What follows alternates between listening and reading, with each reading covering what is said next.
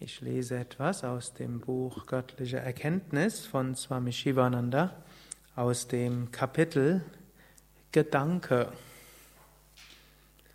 Der Gedanke ist eine vitale, lebendige Kraft, die vitalste, subtilste und unwiderstehlichste Kraft, die es im Universum gibt. Der Gedanke ist eine starke Kraft, der Gedanke ist eine dynamische Kraft. Er entsteht durch die Schwingungen des physischen Pranas, des, oder des psychischen Pranas, des Sukshma Pranas, also der feinstofflichen Energie, auf der Geistsubstanz. Gedanke ist eine Kraft wie Schwerkraft und andere Naturkräfte. Das sind hier einige grundlegende Dinge, die Swami Shivananda hier beschreibt. Wir sind es normalerweise eher gewohnt, Gedanke ist etwas, was im Gehirn sich abspielt, irgendwelches Abfeuern von Aktionspotenzialen von Neuronen und wenn da eine bestimmte Anzahl von Neuronen irgendwo miteinander verbunden sind, dann ist das ein Gedanke. Swami Shivananda beschreibt hier etwas anderes. Er beschreibt, dass Gedanke feinstoffliche Kräfte sind, welche Dinge bewirken. Natürlich, Gedanken sind erstmal Kräfte in uns selbst. Angenommen, wir denken, nichts funktioniert, alles ist schlecht, dann hat das einen Einfluss auf unsere Stimmung, es hat einen Einfluss auf die Energie, die wir empfinden, und es hat auch einen Einfluss darauf, mit welcher Kraft wir Dinge angehen.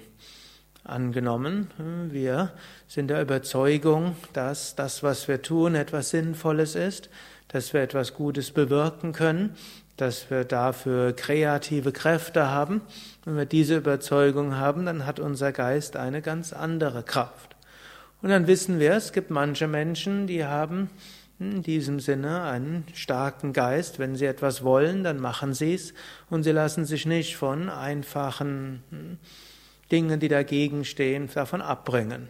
Es gibt andere, die haben eher einen schwachen Geist. Sie nehmen sich etwas vor und dann kommen irgendwelche Einwände vom Inneren, es kommen Einwände aus dem Äußeren, es kommt das kleine Hindernis und dann sind sie sofort äh, kollabieren und äh, dann bekommen sie wenig gemacht.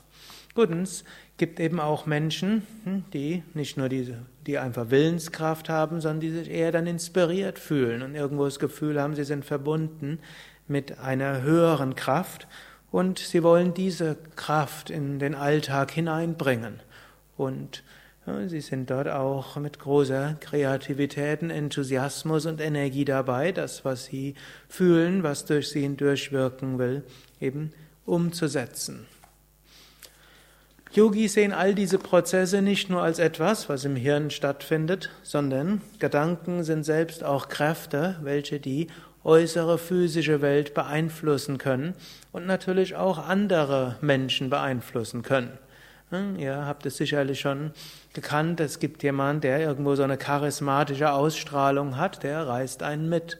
Es gibt jemand anders, der hat irgendwo eine lähmende Ausstrahlung. Vorher, bevor man mit ihm oder ihr gesprochen hat, war man irgendwo voller Enthusiasmus, hm, ist, ne, spricht eine halbe Stunde oder nur fünf Minuten und irgendwo hat man das Gefühl, der Lähmung und Unruhe. So wir wissen, Gedanken können sich irgendwo übertragen. Und Yogis behaupten sogar, sie haben sogar einen Einfluss auf das physische Geschehen. Und jetzt gibt es auch eben interessante Sachen. Wir können auch Gedankenkraft stärken oder auch schwächen. Und vieles, was wir im Yoga tun, will uns helfen, Stärke in den Gedanken zu haben, will uns auch helfen, dass wir uns einstimmen können auf die höhere Inspiration, dass eben die starke Gedanken nicht einfach aus dem Ego kommen, sondern dass wir uns öffnen, dass wir diese Inspiration fühlen, die, durch uns hindurchwirken kann.